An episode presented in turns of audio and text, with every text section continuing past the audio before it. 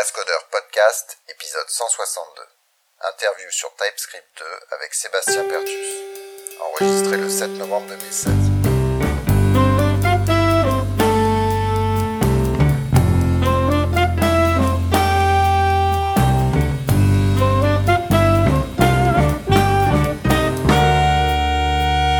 Bonjour et bienvenue sur les Cascodeurs, euh, épisode spécial interview.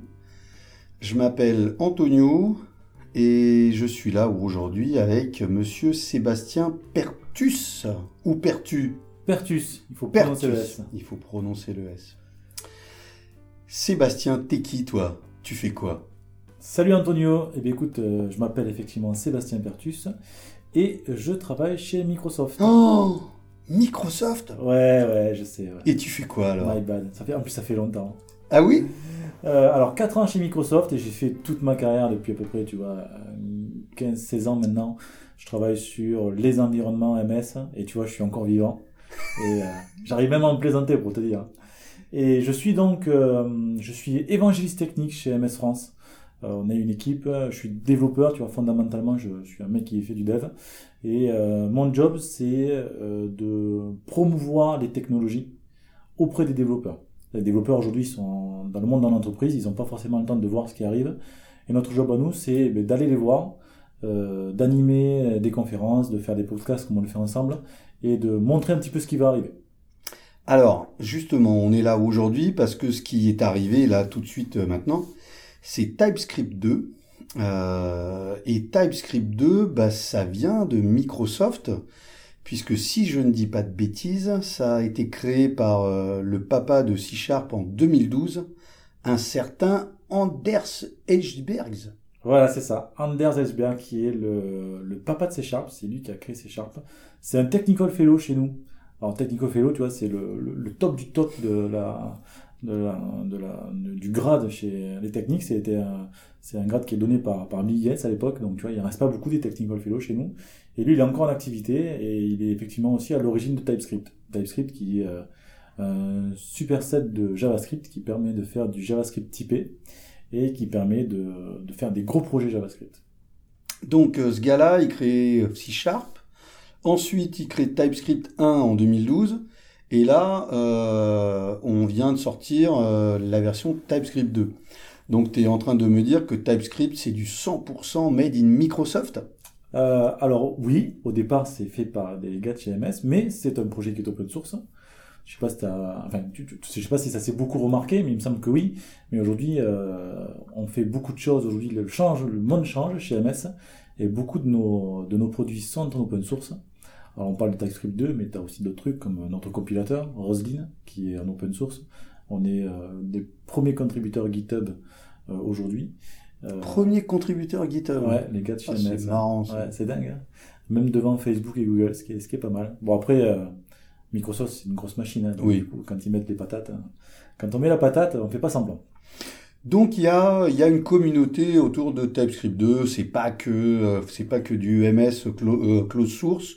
C'est sur GitHub. Donc euh, voilà, euh, euh, n'importe qui peut envoyer une pull euh, re- request sur GitHub, euh, peut améliorer la doc. Enfin Ouais, ouais. voilà quoi. C'est vraiment open. Alors, comme c'est un produit en plus qui est pas mal plébiscité ce temps-ci, TypeScript 2, il a un peu le vent en poupe, tu vois, c'est un peu la mode ce temps-ci.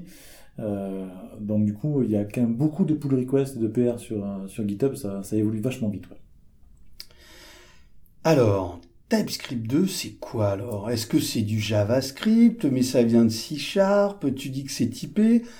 La syntaxe, c'est quoi? Euh, Définis-nous euh, TypeScript comme ça en, en 1 minute 30.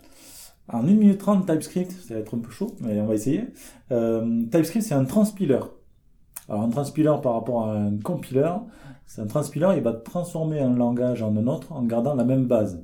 Et TypeScript, à la base, c'est du JavaScript. Tu vois, c'est pas du C++, c'est pas du C, c'est pas du C Sharp, c'est du, du JavaScript, si ce n'est que il est euh, typé, et en plus, on utilise les dernières features de la DeckMasket. Ok? Et quand il va transpiler vers JavaScript, on va lui donner euh, un target, on va lui donner une cible de JavaScript. Aujourd'hui, la cible, c'est en général c'est ES5, ES6, donc plutôt ES5 pour être sûr d'avoir 99% des navigateurs. Et TypeScript, lui, va prendre le code, le transformer en un JavaScript qui est compatible avec ES5, par exemple, pour avoir du code qui fonctionne. Donc, ça marche attends, partout. attends, attends, tu m'as perdu là. Alors attends. Tu parles de TypeScript, tu parles de JavaScript, tu parles de ECMAScript. donc S, donc ECMAScript, c'est le le méta supra euh, C'est la norme. langage, c'est C'est la norme. c'est la norme. Donc euh, Norme. Euh, qui euh, qui travaille sur cette norme alors? Alors, il y a un consortium sur la norme, D'accord. doit être implémentée par tous les navigateurs. Le papa de JavaScript, qui s'appelle Brandon H, fait partie de ce consortium et ils éditent des règles qu'il faut que chacun des euh, navigateurs implémente. Donc aujourd'hui, toutes les règles pour ES6 sont sorties l'année dernière. Après, il faut que chacun des navigateurs l'implémente. Donc ça, prend, ça a pris à peu près un an, un an et demi. Faut dire que ES6 était une des plus grosses mises à jour de JavaScript jusqu'à présent. ES7, les règles sont sorties cette année, en début d'année, euh, au mois de mai, je crois. Et là, les navigateurs sont en train de les implémenter. Et on va avoir comme ça des, euh, des, euh, des roulements assez réguliers d'à peu près un an pour toutes ces règles qui vont sortir. Seulement entre le moment où la règle sort et le moment où elle est implémentée par tous les navigateurs, eh ben, il y a un laps de temps qui s'écoule. Et si toi, en tant que développeur, parce qu'on est tous pareils, tu envie d'utiliser les nouveautés, mais que malheureusement, pour ton projet, tu es obligé de faire attention aux navigateurs qui sont présents dans l'entreprise, qui sont pas forcément à jour, et tu es obligé de dire, bon, mais je suis quand même obligé de rester sur une norme qui est plus ancienne, tu es un peu blasé, tu es voire déçu. Et bien, TypeScript, ce qui va t'apporter, c'est te dire, bah, écoute, tu peux utiliser les dernières règles, tu peux même utiliser notre syntaxe typée qui va te permettre d'être sûr de faire quelque chose de propre, et moi, ce que je te propose, c'est de le transpiler dans la norme qui t'intéresse. D'accord, donc on a ECMAScript qui est euh, cette norme-là. Euh, TypeScript 2, lui, c'est des choses en plus, donc tu parles de type, tu parles de... Il y a des classes, il y a des interfaces, de l'héritage, etc. Et là, tu peux dire, euh, je viens d'écrire un petit bout de code là, et je peux le transpiler en ECMAScript 6, 5, alors 4, 4 a disparu. 4, bien joué. Bah, je- bien, tu m'as bien écouté. 4 n'existe pas. D'accord. Et 3. Ok. Et donc euh, TypeScript par rapport à JavaScript. Alors on parle de on parle de type Mm. euh, puisque TypeScript c'est vrai que ça fait penser au typage. C'est quoi Qu'est-ce qu'on a que- comme feature en plus? Ben, D'abord, le- la, la, la feature la plus importante de TypeScript, c'est d'être typé. C'est qu'on va pouvoir typer l'ensemble de toutes tes variables. Tu vas pouvoir dire que une variable A est de type number ou de type string, et ça va te permettre d'avoir ce support du typage, va te permettre après d'avoir tout un ensemble d'outils que tu vas pouvoir accrocher à ça, des débuggers, l'intelligence, ces choses-là que tu vas pouvoir rajouter dans un IDE, n'importe quel IDE que tu peux choisir, parce qu'aujourd'hui TypeScript fonctionne dans n'importe quel IDE, et ça va te permettre de pouvoir créer des projets avec de l'héritage, créer des projets avec de- des interfaces, bref, pas mal de choses qui vont te permettre de vraiment faire un projet d'équipe dans JavaScript. Je dis pas que c'était pas faisable, c'était pas pas faisable avant, c'était plus compliqué. Aujourd'hui, tu vas plus te rapprocher du monde de la production de langage managé, comme C Sharp ou Java, tu vois, que ce que tu avais avant où c'était un peu, euh, c'était compliqué. Il fallait vraiment être soi-même très rigide dans ce que tu faisais en JavaScript pour être sûr de ne pas perdre tous ceux avec qui tu bossais. Oui, puisque là on peut exporter des, euh, des modules, importer. euh, C'est quelque chose que tu n'avais pas avant en Alors, JavaScript alors? Euh, les imports-exports, ce fameux concept qui est arrivé notamment avec euh, la partie serveur de JavaScript qui est Node, aujourd'hui ça existe aussi côté front, c'est quelque chose qui a été implémenté dans euh, ES6, qui est donc la dernière norme qui est aujourd'hui à jour, mais et qui du- en fait qui qui est quelque chose qui est beaucoup qui est qui est beaucoup plébiscité par les développeurs. C'est une sorte de, je sais pas si c'est une mode ou pas, mais aujourd'hui tous les développeurs veulent faire de l'import-export parce que ça, ça, ça enlève plein de problèmes à JavaScript. Quand tu crées un JavaScript, il fallait pas se lourder dans euh, l'ordre des fichiers pour être sûr que le premier fichier qui a besoin du deuxième soit déclaré dans le bon ordre, etc. Les imports-exports, ça permet d'avoir ça à l'aide de, de bundlers comme Webpack hein, ou comme System.js qui va permettre de résoudre toutes les dépendances. Bref, cette méthodologie-là, ça permet de faciliter la vie aux développeurs et que ça permet d'utiliser des outils qui sont relativement euh, euh, récents et agréables à utiliser. Quoi. Donc toi tu dis TypeScript c'est pour le c'est pour le front, mais c'est suffisamment outillé et robuste pour le, pour le bac. C'est pour les deux. Donc on peut faire une, euh, un projet euh, avec du TypeScript et sur le front et sur le bac. euh, avec les modules, on exporte tel truc, on importe tel machin. Donc toi, tu penses que euh, le langage et l'outillage permet aujourd'hui de créer une application euh, de tout en haut ou à tout en bas avec du donc avec du TypeScript? Ah ouais, alors non seulement je le pense, mais en plus euh, je l'ai fait. D'accord. Je, alors, je suis pas euh, l'initiateur, mais j'ai travaillé sur deux gros gros projets que l'on a fait en équipe euh, avec TypeScript, qui sont un moteur 3D euh, où j'ai eu une petite participation euh, qui est menée par euh, des potes à moi, donc euh, des mecs de chez MS, qui est sur open source, qui est open source, qui s'appelle BabylonJS, qui est un moteur 3D.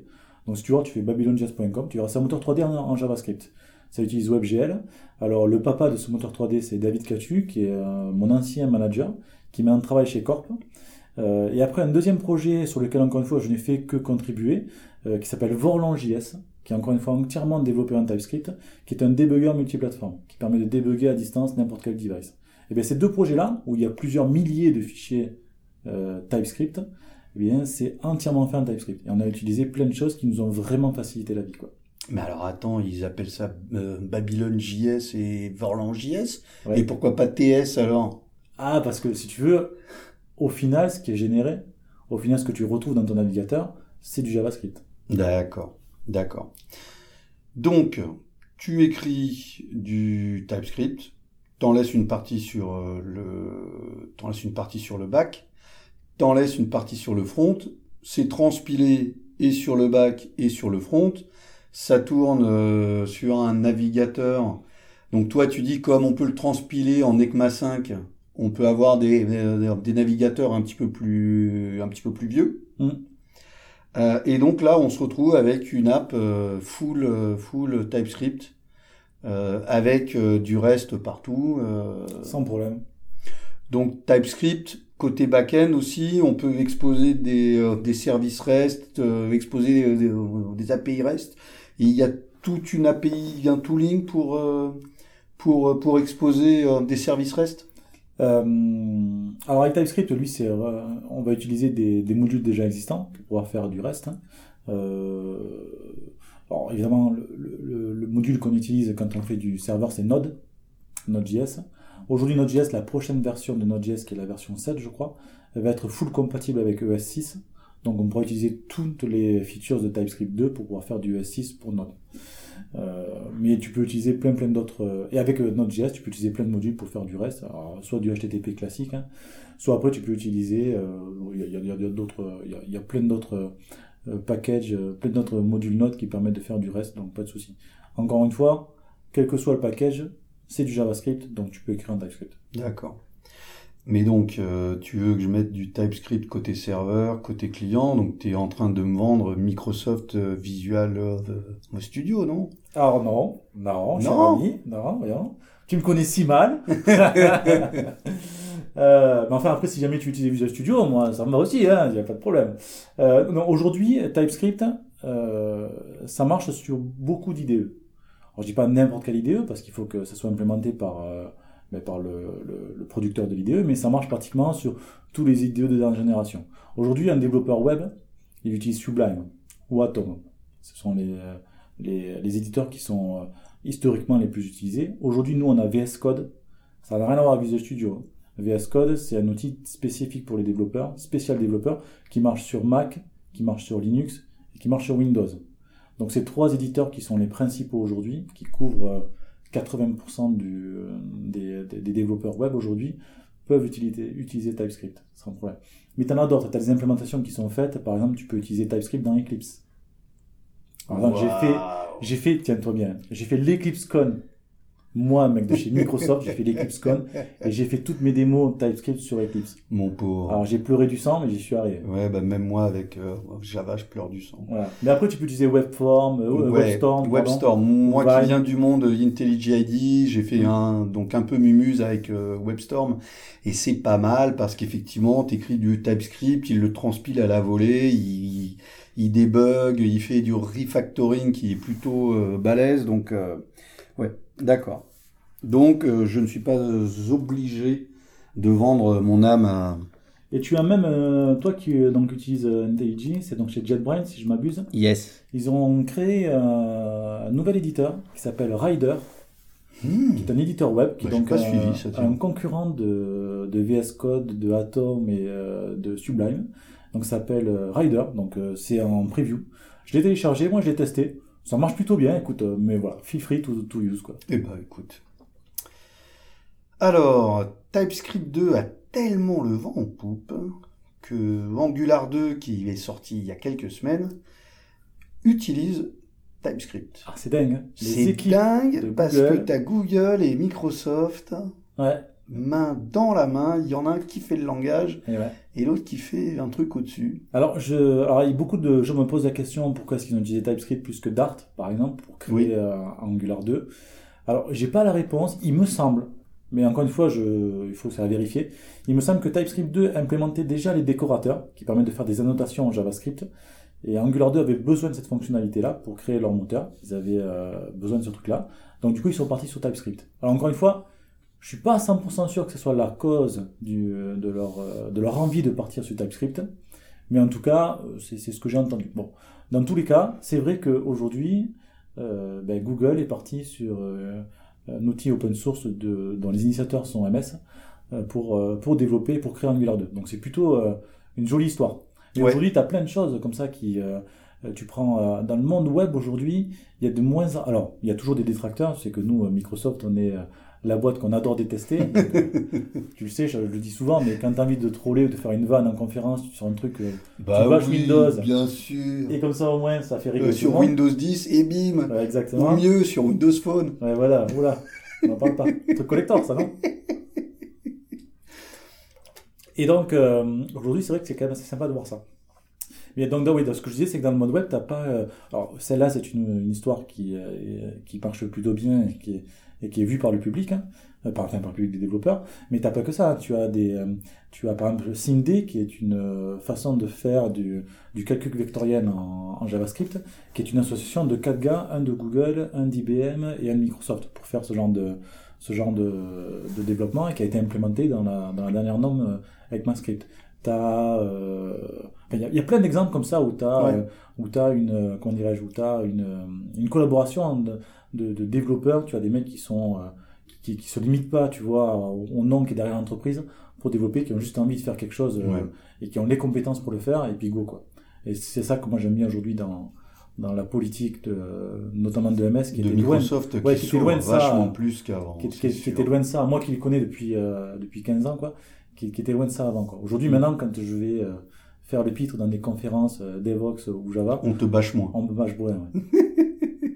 Mais c'est vrai que quand tu vas sur la documentation Angular 2, euh, on te dit euh, voilà un exemple de Hello World en JavaScript, voilà un exemple de Hello World avec Dart, mais on recommande TypeScript et tous les exemples utilisent TypeScript, etc., etc. Alors, moi, ce que j'ai entendu et ce que j'ai lu à droite à gauche, c'est que Angular 1, c'était JS, c'est sorti en 2012. Et puis bon, voilà, euh, Angular 2 sort avec TypeScript, ce qui a plus ou moins plu à certains du monde JS. Euh, et donc moi, ce que j'ai entendu, c'est que Angular, ça vient vraiment des, de gars à Google qui faisaient du, euh, du Google Web Toolkit, donc euh, qui faisaient du Java. Du WT, hein. Donc Angular, les racines viennent du Java, tu vois, où, où les mecs qui faisaient du Google Web Toolkit, ils se disaient euh, Google Web Toolkit, euh, c'est pas super pour faire du web. Donc ils ont créé euh, Angular 1 qui est resté dans le monde JS, mais c'est vrai que quand tu viens du monde Java et peut-être même euh, C Sharp, hein, JS c'est un peu loin. Et donc voilà, ça serait Angular 2 serait parti sur TypeScript 2 parce que la genèse de tout ça, c'est des mecs qui viennent du monde Java, du monde typé. Euh, et c'est vrai que, en tout cas, moi, euh, euh, développeur Java, euh, je me sens pas super à l'aise avec JS. Et avec TypeScript, je reconnais mes petits, mon IDE il m'aide, mes variables elles sont typées, j'ai mes classes. Et Angular 2, mm, enfin, en, fait, c'est Angular 2 qui me réconcilie avec le monde JS.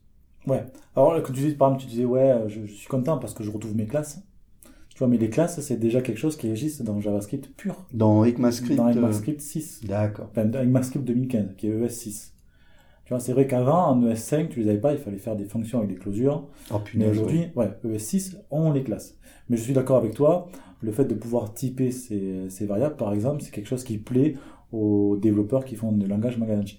A contrario, tu as les puristes JavaScript, et je peux les comprendre. Franchement, moi j'en connais quelques-uns, des puristes, et je- j'entends leur discours, qui utilisent la puissance de JavaScript, c'est justement ce fait de pas typer, et de pouvoir faire à peu près n'importe quoi avec une variable, ce qui permet de faire des choses qu'on peut pas forcément faire avec du langage managé. Je peux comprendre ce discours-là, il n'y a pas de souci. Oui, mais l'avantage avec euh, TypeScript, c'est que si ton string, euh, t'en as marre qu'il soit de TypeString, tu mets un var et puis hop. Donc, euh, t'as les deux en fait avec euh, TypeScript. Tu as le, tu as le typage, mais tu peux aussi euh, ne pas typer une variable. Tu peux, pas, tu peux ne pas typer une variable en mettant un ni, ou alors tu peux très bien dire, eh bien, var t égale, enfin, var t est de type string or number. Tu peux faire avec un pipe, tu peux faire les deux. D'accord. Tu vois, du coup, même le compilateur TypeScript, lui, va savoir que la string dans ce cas-là, ça peut être un string ou un number. Super. Donc, tu peux Ouais. dire any ou string ou number ou any encore. Ouais, à tester, à tester. Mais alors attends, les mecs du euh, JS, ils, euh, ils disent pas que ça parce que j'ai même entendu dire que dans Angular 2, ils avaient laissé tomber jQuery. Euh, C'est vrai ça? Alors, euh, oui, t'as pas besoin de jQuery Oh, pour faire du Angular 2. incroyable. Euh, D'ailleurs, alors après, euh, je suis pas allé voir la conférence, mais je crois que toi tu y étais euh, à la NGConf. À la ngconf, ouais. Et il me semble, alors, moi j'ai tendance à être d'accord, mais encore une fois c'est mon avis personnel. Je n'osais pas trop le dire parce que j'avais peur de me faire bâcher, mais c'est vrai que je trouve que jQuery est légèrement sur le déclin aujourd'hui. D'accord. Et alors, je sais pas si c'est vrai ou pas. J'utilise très peu jQuery pour être très honnête avec toi, euh, parce que moi, je fais beaucoup de développement back-end avec Node et que j'ai pas forcément besoin de jQuery. Euh, je, me- je manipule peu le DOM parce que c'est pas quelque chose qui me plaît énormément. Mais euh, c'est vrai qu'aujourd'hui, jQuery a moins le vent en poupe. C'était quelque chose qui est utilisé dans 95% des projets il y a à peu près 2-3 Ouais. ans. Aujourd'hui, on est quand même encore à 70-75% de projets qui utilisent jQuery. Mais c'est vrai que on sent aujourd'hui que les habitudes changent et que les modes et que la mode évolue quoi. Mais ça c'est normal, c'est comme dans tout dans développement. Bien sûr, bien sûr. Mais c'est vrai que je suis allé à la AngularConf, hein, la ngconf, et euh, comme c'est un monde que je connais très très peu, hein, euh, le monde du web, mais euh, c'était marrant d'entendre partout euh, jQuery, euh, on, on l'utilise plus. Je me dis mais flûte, mais ils font comment? Ok. Euh, donc en fait, tu es en train de me dire que TypeScript 2, c'est un superset de JS, mais qu'à la fin, ça reste du JS. Donc on utilise euh, l'écosystème JS. Alors on peut utiliser des, des NPM, euh, euh, des Webpack, des, Bo- Ouais. euh, des Bower et tout ça. Donc Mhm. on utilise le même écosystème. Exactement. Tu es vraiment. Alors par contre, tu vois, c'est ça qui est cool, c'est que tu déstabilises pas euh, le développeur web qui a l'habitude d'utiliser ces outils, quoi.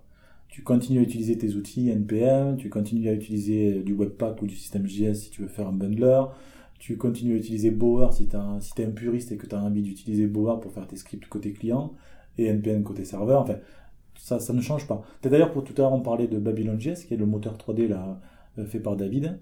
Euh, au départ, il l'a fait tout en JS. Et un jour, il a dit, tiens, je vais passer en TypeScript. Mais c'était pas trois fichiers à passer, hein. C'était euh, 1000 ou 1500 fichiers JS à passer en TypeScript. Mais il a juste changé l'extension .js en .ts, et paf, il était déjà en TypeScript. Après, il a fallu qu'il Ah oui, d'accord, d'accord. tu vois, tu peux partir d'un projet existant et après, au fur et à mesure, passer en TypeScript. Ça lui a pris, euh, je sais pas, 3-4 semaines. Il a découvert des bugs qu'il n'avait pas trouvés.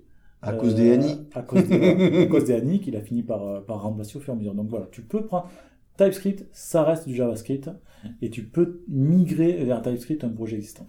Alors justement, tu as tes 1000 et quelques fichiers JS. Est-ce que tu as des outils qui te permettent d'en migrer une partie ou est-ce que c'est un boulot à la main ou à la rigueur tu te dis bah je laisse tomber, je laisse euh, mes anciens scripts en, JS et mes nouveaux en Ouais, TypeScript tu peux très bien puisque faire ça. de toute façon euh, c'est transpilé en JS donc l'un appellera l'autre etc. etc. À toi de voir ta méthode. Il n'y a pas d'outil automatique qui va dire tiens, cette var A là, je vois que c'est uniquement un entier, que ça, ça, ça n'existe pas. Donc c'est à toi de le faire. Mais effectivement, soit tu fais euh, euh, comme l'a fait David, c'est-à-dire qu'il a pris le cœur de Babylone, il a commencé à le mettre en TypeScript et puis il a monté les couches.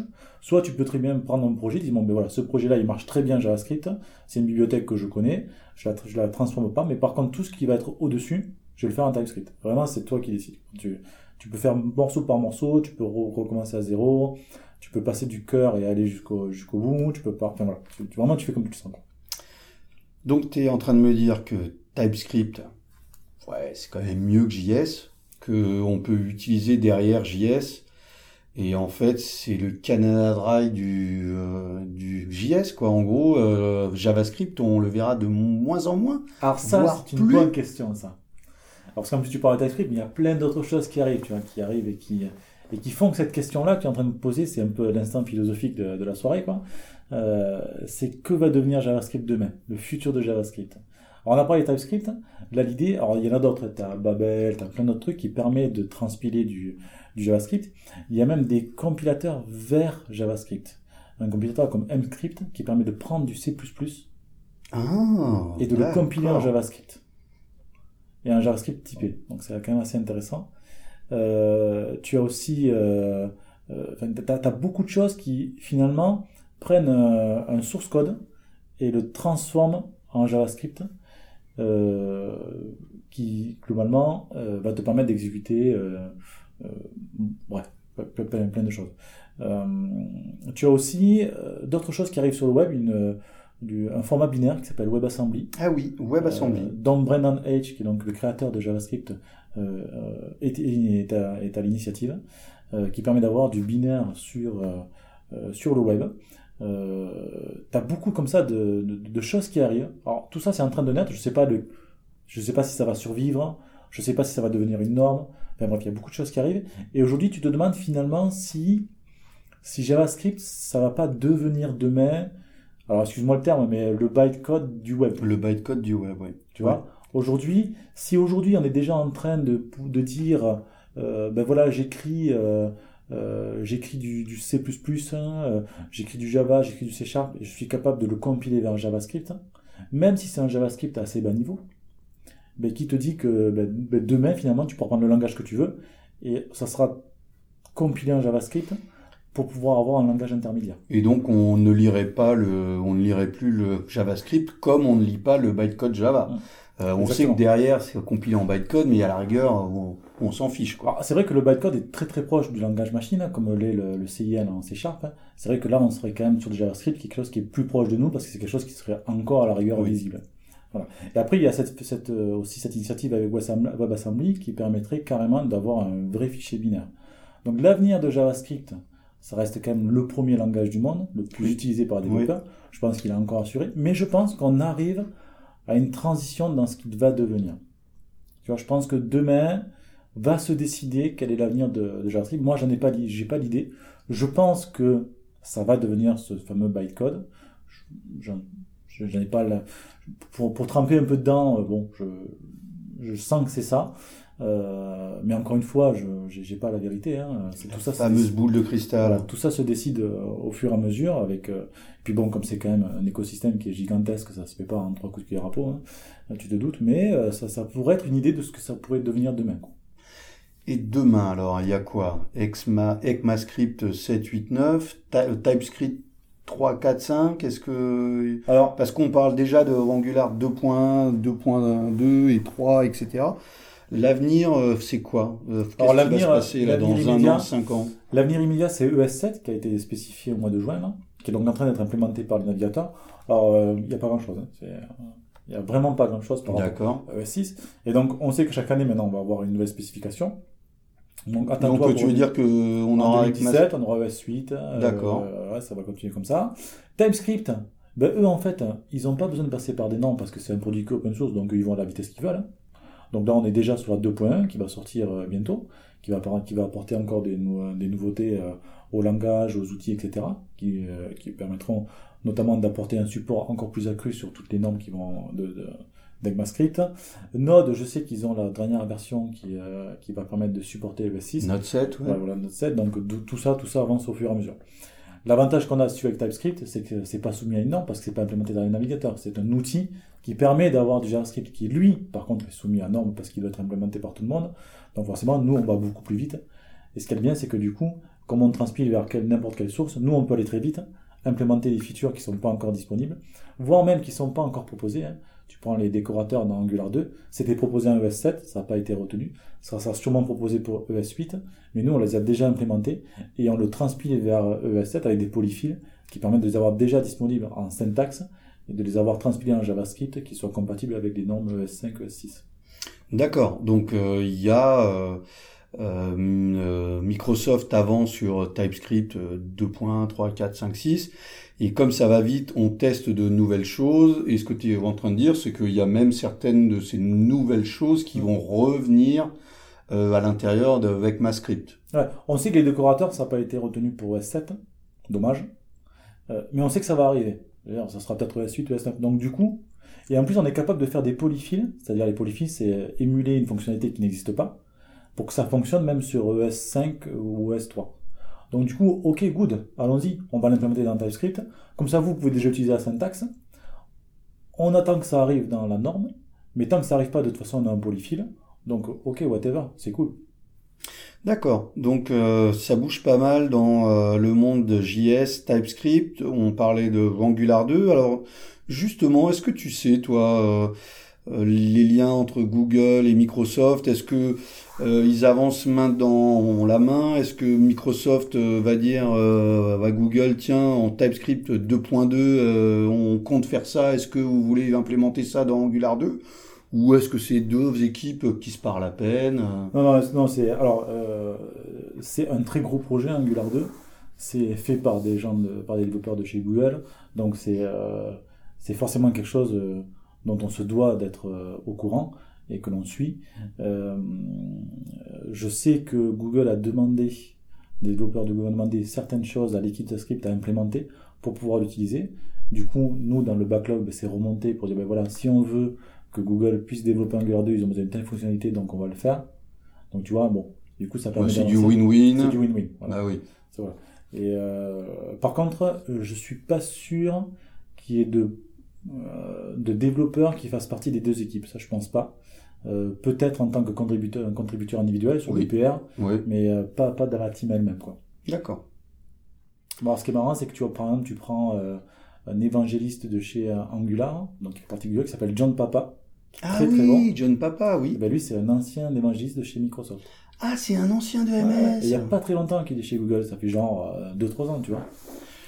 Oui, parce que c'est- il y a même le, c'est lui qui avait créé le premier guide euh, Angular 1, euh, Ouais. et tout le monde parlait du guide de développement de John Papa, qui est un peu devenu euh, la norme en fait euh, Ouais. maintenant. Et lui, c'est un ancien de chez nous. ouais. Ah, c'est un ancien de chez Ouais. MS, John Très- Papa. en plus, il est, en plus, il est, je sais pas si t'as vu ses talks, mais il est super, super bon, quoi. Il est vraiment, quand il fait des talks, c'est, Ouais, ouais, ouais. c'est au quart de poil, quoi. Ouais, ouais. Et ben il est rigolo ce monde euh, du, euh, du JS, du TypeScript et de l'Angular en fait. 2. Moi je découvre hein, et, euh, et c'est grâce à TypeScript 2. hein. Il faut dire ce qui est. Moi euh, JS je n'ai jamais accroché. Et depuis que TypeScript 2 est là, euh, je jette un œil. Et c'est marrant à la conf NG Europe, euh, j'étais pas le seul. Il y a quelques, il y a quelques euh, javaïstes qui, qui étaient là et euh, eh ben écoute, il n'y a plus qu'à maintenant essayer de maîtriser les CSS et j'aurai des belles pages web. Là, ça, par contre, on reste des développeurs, tu sais, les CSS, c'est pas notre truc. hein. Ouais. Ça, moi, j'ai beau faire tout ce que je veux, moi, j'ai beau maîtriser TypeScript, tout ce que tu veux. Ah Dès qu'il faut faire un- les 4 pixels à droite, ça. 4 pixels à gauche. Dès qu'il faut faire un joli bouton, c'est mort. hein. T'as beau faire un bouton bleu, tu le feras jamais aussi bleu qu'un mec qui fait du design. tu m'étonnes. Sébastien, merci beaucoup. Eh bien, merci à toi de m'avoir Euh, invité. merci pour cette petite interview de TypeScript 2. Puis qui sait, on se reverra pour euh, TypeScript euh, 3. Ma foi, écoute, on va sortir déjà 2.1 et puis pour la 3, je te rappelle. Merci, ciao. Ciao, ciao.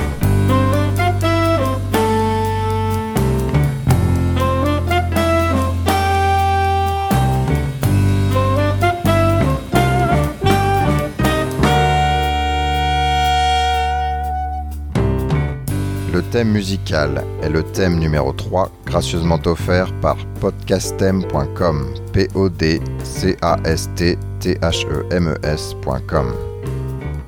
Le logo a été dessiné par Nicolas Martignol, alias le Touilleur Express. www.touilleur-express.fr